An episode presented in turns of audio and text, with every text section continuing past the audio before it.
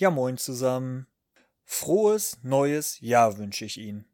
Freuen Sie sich in diesem Jahr auf den russischen Einmarsch in die Ukraine, die Antworten der USA und der NATO, unzähligen neuen Varianten des Coronavirus und einem ersten vollen Jahr einer Bundesregierung bestehend aus einer Schlaftablette, einem Schönling, der nur ran darf, weil eine andere in der Partei, sagen wir, dazu nicht in der Lage ist, und einem Größenwahnsinnigen.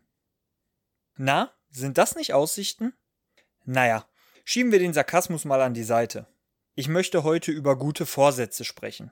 Wie jeder habe auch ich mir Gedanken gemacht, was ich mir für das Jahr 2022 vornehmen sollte. Und was soll ich Ihnen sagen? Mir ist nichts eingefallen. Was ich aber weiß, ist, dass ich mir nicht mehr vornehmen werde, mehr Sport zu machen. Als ich mir dieses Ziel beim letzten Mal gesetzt habe, habe ich mir in meinem Wahn einen Vertrag fürs Fitnessstudio über 24 Monate a 50 Euro andrehen lassen. Ich war schon so oft da, wenn ich das Studio betrete, kommen die Trainerinnen und Trainer mit der Frage auf mich zu: Hi, ich bin XY. Du hast heute dein Probetraining bei uns? Nein, hab ich nicht. Das ist die nächste Stufe der Demütigung.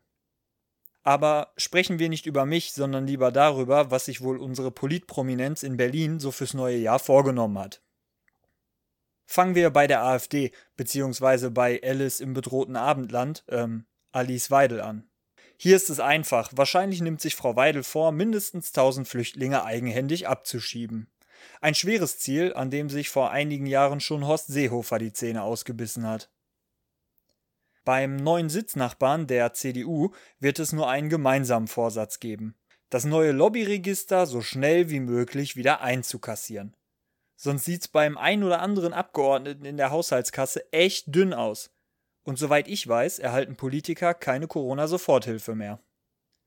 Außenministerin Baerbock. Sorry, sie ist was not okay. Nochmal. Außenministerin Baerbock und Robert Habeck wollen wahrscheinlich nur Unruhestifterin Luisa Neubauer aus der Partei kriegen. Eine junge Hardcore-Grüne aus der Fridays for Future Bewegung hervorgegangen, die in ihrem ideellen Wahn ständig querschießt. Sowas braucht man jetzt als regierungsbeteiligte Partei nicht mehr. Und so schlimm ist das jetzt auch nicht, dass man mit deutscher Zustimmung in der EU Erdgas zu einem klimafreundlichen Energieträger erklären möchte. Christian Lindner wird wie seit Jahren weiterhin daran arbeiten wollen, die FDP zur Alleinherrschaft zu führen. Dabei spielt es übrigens keine Rolle, dass es für sie als außenstehende Person nach Größenwahn klingt. Größenwahn ist in der FDP eine Tugend. Und wenn man mit 5% in Thüringen tatsächlich den Ministerpräsidenten stellen wollte, warum dann nicht auch mit 11,5% im Bund die absolute Mehrheit anstreben? Für Olaf Scholz wird es besonders schwer werden, seinen Vorsatz zu erreichen. Einmal eine Rede halten, die nicht genauso emotionslos und monoton ist wie die seiner Vorgängerin Angela Merkel. Bei seiner ersten Neujahrsansprache hat er dieses Ziel schon mal verfehlt. Ich musste zweimal hinhören, ob nicht vielleicht doch Mutti Merkel nochmal ran durfte. Und ja, Olaf, Redepausen sind ein rhetorisches Mittel, aber es sind eben Pausen.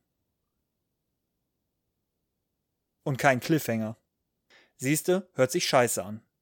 Zuletzt wird auch die Linke einen gemeinsamen Vorsatz haben. Eine Ode an die Grundmandatsklausel mit dem Titel Direktmandate aller Länder vereinigt euch. Tja, wenn ich so darüber nachdenke, habe ich doch einen Vorsatz fürs neue Jahr gefunden. Diesem ganzen Zirkus noch interessierter beizuwohnen. Es wird ein Fest.